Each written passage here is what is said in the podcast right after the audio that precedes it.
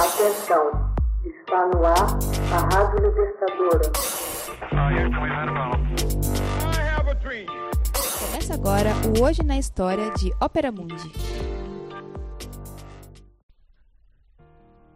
1883 Precursor da pintura moderna, Edouard Manet morre em Paris. O grande pintor francês do final do século XIX, Edouard Manet, morre em Paris em 30 de abril de 1883. Iniciador da pintura moderna, Manet é considerado por muitos um dos pais do impressionismo. Do movimento artístico, ele se aproximou de certos temas recorrentes, como retratos, paisagens marinhas, a vida parisiense ou ainda naturezas mortas. No entanto, em sua primeira fase, ele se dedicou a pintar de maneira pessoal cenas de estilo, como objetos espanhóis e odaliscas, por exemplo. Desta forma, as obras de Manet podem ter inspirado o movimento impressionista, mas ele fez questão de preservar sua independência. A considerável influência que exerceu sobre a pintura francesa e, em geral, sobre a pintura moderna se explica pela escolha de temas fáceis, tirados da vida cotidiana, e pela utilização de cores puras e por uma técnica rápida e livre.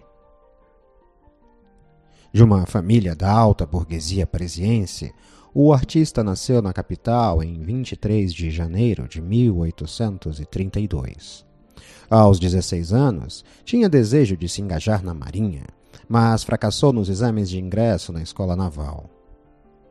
Apesar disso, Manet embarcou em um navio-escola com destino ao Brasil, mas seu gosto pelas artes o levou a realizar numerosos desenhos e mudar o direcionamento em sua carreira. Alguns meses depois, Manet regressou a Paris a fim de estudar pintura no ateliê de Thomas Couture. A partir de 1852, Manet multiplicou suas viagens para fora do país. Visitou a Holanda, onde admirou particularmente a pintura de Franz Hals. Depois, Alemanha, Áustria, Itália e mais tarde a Espanha, onde as obras de Diego Velázquez e Francisco Goya influenciaram profundamente seu trabalho. Em 1863, o artista expôs no Salão dos Recusados, local de exposições inaugurado por Napoleão III, que acolhia, a pedido dos artistas, as obras rejeitadas pelo Salão Oficial no Museu de Orsay. A tela representava uma jovem nua sentada, cercada por dois homens de terno em um ambiente campestre. Apesar de ser violentamente atacado pela crítica, o quadro atraiu imediatamente a atenção do público. Saudado por numerosos jovens pintores que reconheciam nele sua liderança, Manet se encontrou no centro de uma disputa entre os defensores da arte acadêmica e os artistas recusados.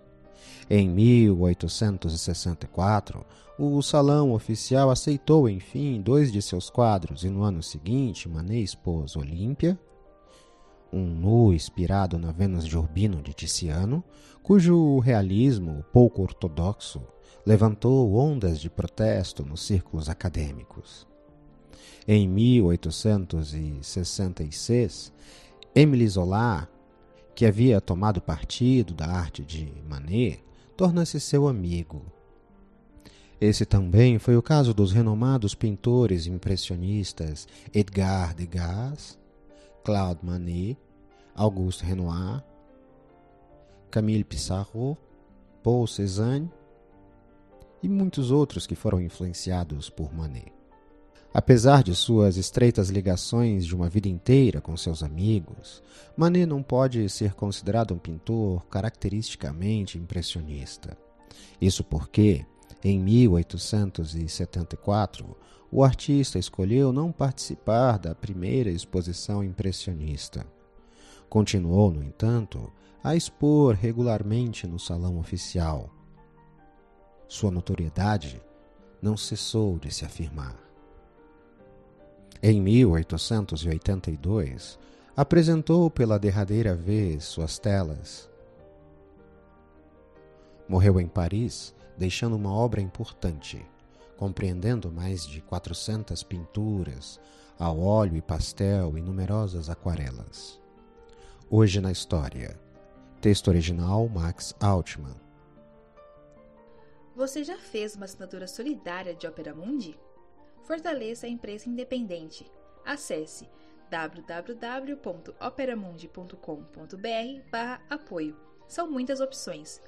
Você também pode fazer um Pix usando a chave apoie.operamundi.com.br. Obrigada!